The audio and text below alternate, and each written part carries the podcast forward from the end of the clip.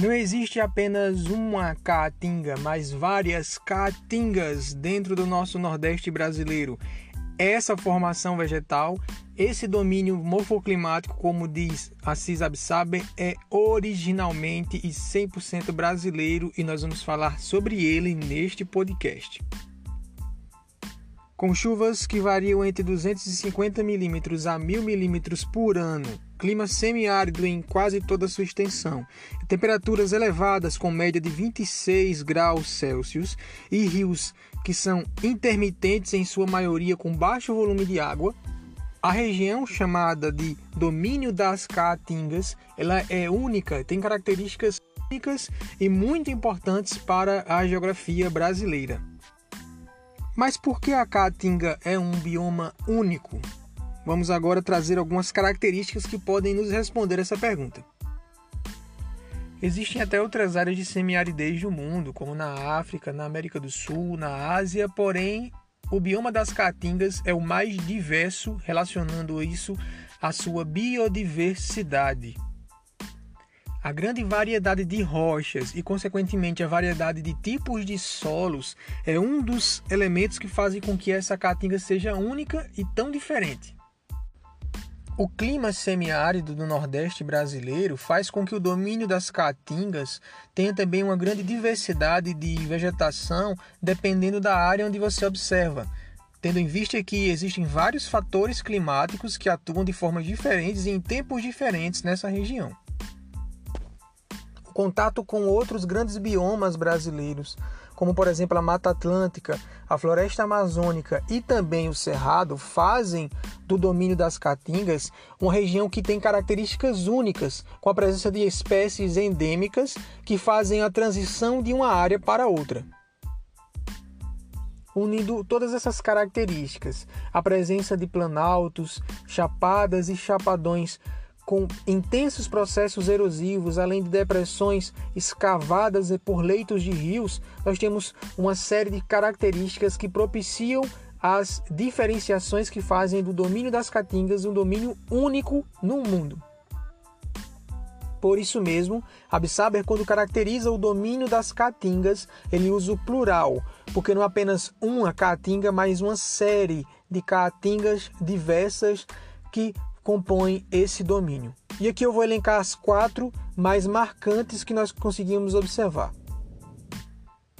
Primeiramente, a gente começa falando sobre a caatinga arbórea, que é de fato uma vegetação que seria aquela mata branca que os tupi-guaranis colocaram com o nome caatinga.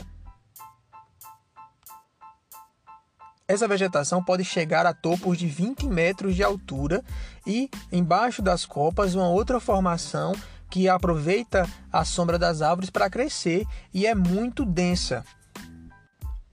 A segunda que nós vamos falar é a caatinga arbustiva, que ocorre em baixas, em áreas planas, associadas principalmente a cactáceas, a facheiro, a cardeiro, a xique-xique, a macambira e outras cactáceas que representam uma grande parte dessa caatinga que nós conhecemos.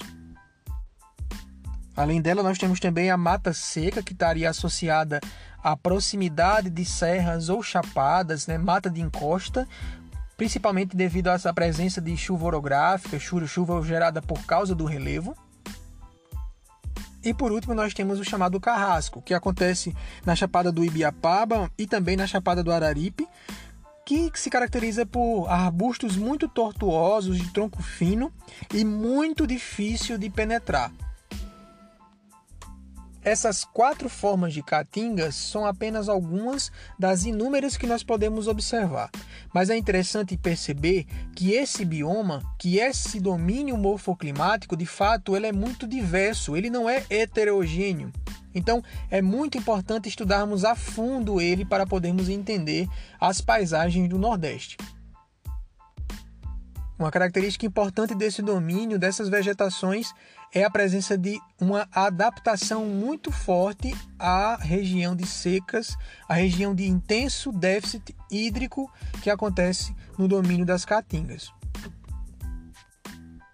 Atualmente, esse domínio ele passa por intensos processos de desmatamento devido a uma série de características da atividade rural principalmente no sertão, seja ela retirada para a produção de lenha, de carvão, mas também para a plantação de alguns itens agrícolas, como milho, feijão, e também para a criação de gado.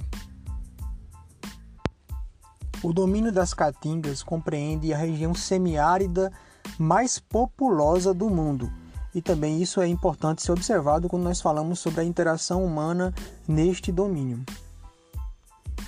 E é isso, pessoal. Esse domínio, que para alguns é uma região problema, na verdade é uma região muito diversificada, riquíssima em sua flora, em sua fauna, em suas riquezas naturais e também única no Brasil.